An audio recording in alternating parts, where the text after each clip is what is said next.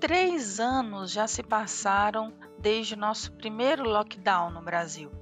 Aquela chamada do fique em casa, se isole, não fique em contato com as pessoas. Na época sem vacina e os prejuízos para a saúde eram muito maiores caso a gente se expusesse, não era assim? Mas quais foram os impactos disso na sua vida? Como andam as suas relações interpessoais hoje? Você tem conseguido ir a um encontro social? Você tem conseguido ver os seus amigos, você tem conseguido sair de casa, se encontrar com as pessoas e se relacionar, tem conseguido ampliar a sua rede de relacionamentos ou não? Vamos falar sobre os impactos da solidão, do isolamento social na sua saúde e como você pode mudar isso, como pode fazer amigos de forma natural, como pode voltar ativa nos relacionamentos. Bora lá?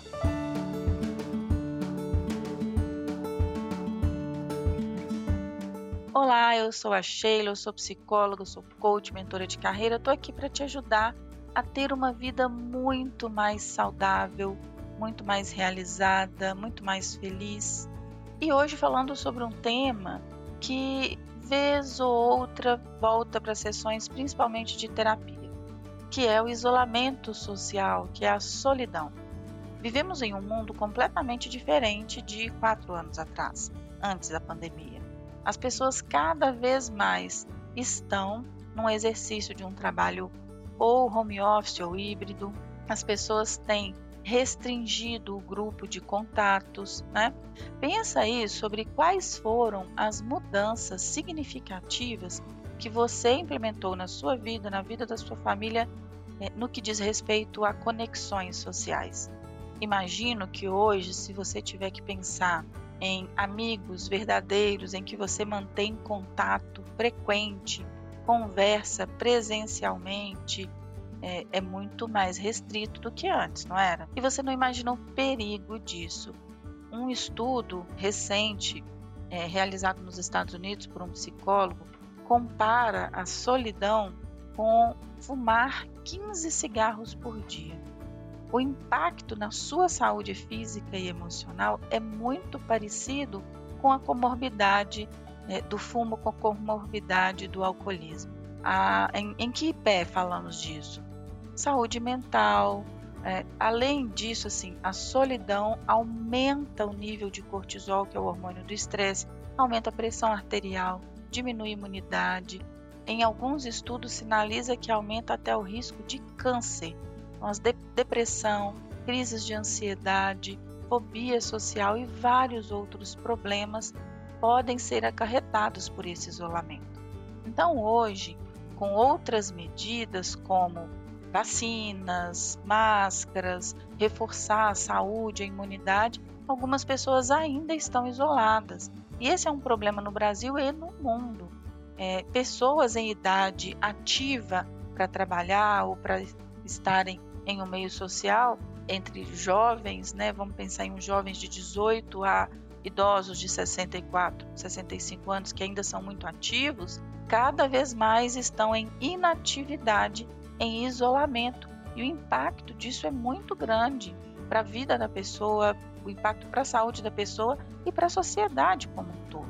Então eu estou aqui para te ajudar a pensar que não é bom estar sozinho não é bom ficar o tempo todo em isolamento. Eu sei que é super convidativo, os streamings de conteúdo são ótimos, é, a comida chega na sua casa, a farmácia manda o remédio na sua casa. O que mais? Pensa aí, né? Quais são as facilidades? As facilidades são muitas. O filme no Netflix ou em algum streaming também é muito convidativo no conforto da sua casa, mas para além de todos esses confortos, é importante sair da zona de conforto e ver gente. É importante conversar com gente, conhecer pessoas novas. E na vida adulta, principalmente no pós-Covid, isso tem sido cada vez um desafio maior. Então eu vou te dar aqui algumas dicas para fazer isso acontecer de uma forma muito natural. primeira delas, participe de grupos de interesse. Então, uma das formas naturais de conhecer pessoas é estar em um grupo, como por exemplo, grupo de corrida, um clube de leitura, um grupo de yoga, de meditação. ou aquele pessoal que faz o Pilates junto. Perceba que aqui eu estou falando só de coisas com, com pessoas próximas, mas não necessariamente é, é, muita gente, como um show, por exemplo. Tá? Grupos de interesse dá para você a segurança de estar em um grupo pequeno e também desenvolver afinidade, uma troca melhor com essas pessoas. Grupos de interesse é talvez uma das melhores formas de se fazer amigos. Seja voluntário, essa é a dica 2. Voluntário em uma causa social ou em uma organização que torna para você é, gratificante fazer um trabalho para ajudar as pessoas, mas também te dá a oportunidade de conhecer pessoas novas. Então, quando você escolhe uma causa, por exemplo, uma causa como a inclusão de pessoas através da educação. Tem uma cliente minha que tem uma ONG muito reconhecida nesse sentido. Isso gera para você uma oportunidade de conhecer pessoas que estão na mesma causa que você, que gostam das mesmas coisas que você. Então é como se você fizesse um filtro. Quando você escolhe uma instituição para ser voluntário, tem muitas pessoas ali que valorizam as coisas parecidas com as coisas que você valoriza, e isso torna muito mais natural se aproximar dessas pessoas. Terceira dica: seja você mesmo, se expresse. Ser autêntico é muito importante para ter amizades verdadeiras e duradouras. Não adianta você fingir ser o que não é, não adianta você é, ficar o tempo todo tentando agradar os outros, isso não vai funcionar.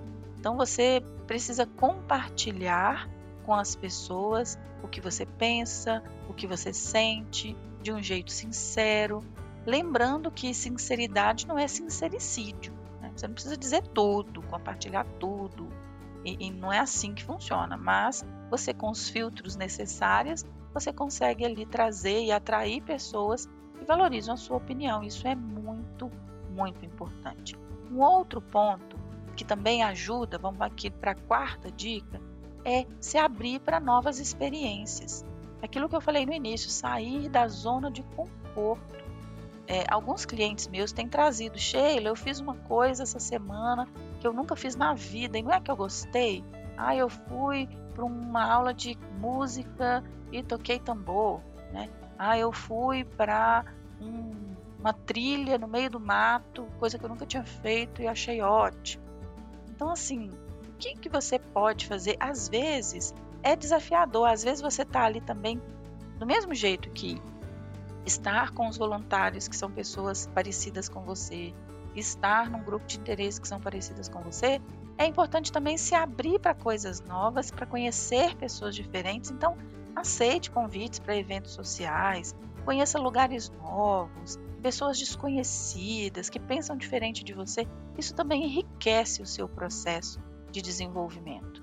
E falando em desenvolvimento, vamos para a quinta dica, que é desenvolver as suas habilidades sociais. As habilidades sociais, como comunicação, empatia, lidar com conflitos, compaixão, é, isso é muito importante para se relacionar. Se você tem dificuldade, a, não sei se você sabe disso, a terapia cognitivo-comportamental tem um programa estruturado, muito bem feito, que, de desenvolvimento de habilidades sociais. É uma espécie de treinamento para desenvolver habilidades sociais. Isso vai te ajudar muito nessa capacidade de iniciar, de manter conversas, de ouvir ativamente.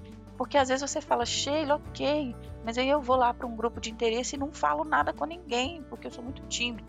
Ou eu vou lá e meto os pés pelas mãos e falo uma coisa nada a ver. Então, esse desenvolvimento de habilidades sociais é perfeitamente possível com o processo de treino de desenvolvimento né, que a terapia traz. Ok? Se você não sabia disso, fique sabendo, tem jeito. Né? Eu, como psicóloga, inclusive, faço treinamento de habilidades sociais há muitos anos com vários clientes. Sexta dica: tenha hobbies. Isso mesmo. É, além dos grupos de interesse, é importante que você desenvolva o, os hobbies. Às vezes, e, e, às vezes o hobby vai se misturar com o grupo de interesse, mas tem gente que tem um hobby que é sozinho. Por exemplo, ah, meu hobby é natação, ou meu hobby é ler, ou meu hobby.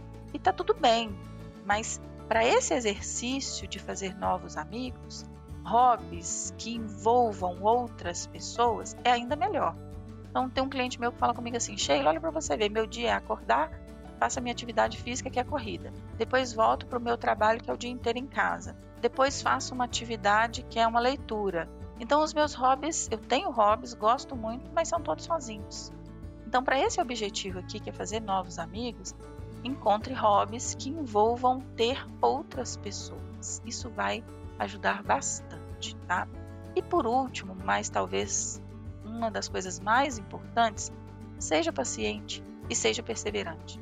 Fazer novos amigos não é uma tarefa fácil, envolve tempo, envolve você ter paciência, envolve você se esforçar, você perdoar, você relevar algumas coisas, envolve você permitir que as pessoas também se desenvolvam, participam da sua vida, é, envolve você. Às vezes não dá certo com uma pessoa, você ir lá e perseverar e tentar de novo. Flexibilidade, resiliência. Então, assim, a minha dica para você é que siga esses passos que eu, que eu sugeri aqui. De repente, procure ajuda da terapia para desenvolver habilidades, pra, às vezes você não consegue se abrir, às vezes você é muito desconfiado, às vezes você é muito tímido, ou às vezes você é expansivo demais e acaba sendo grosseiro e acaba falando que não deve. Tudo isso tem jeito. O processo terapêutico ajuda muito no seu processo de desenvolvimento pessoal. E aí esse processo de fazer amigos, essa missão, né, de conhecer novas pessoas, vai ser muito mais fácil, tá? Você não precisa enfrentar tudo isso sozinha. Inclusive, é, é, comecei o início falando de solidão, você não precisa estar sozinho nesse processo, tá? Estou aqui para te acompanhar.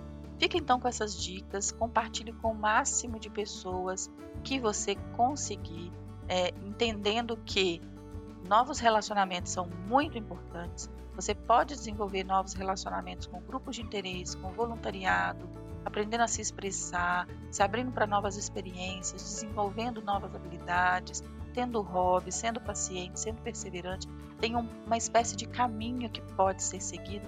Não precisa ser tão difícil e, inclusive, o processo terapêutico pode facilitar muito. Ok? Um abraço para você, espero que tenha gostado e até o próximo podcast.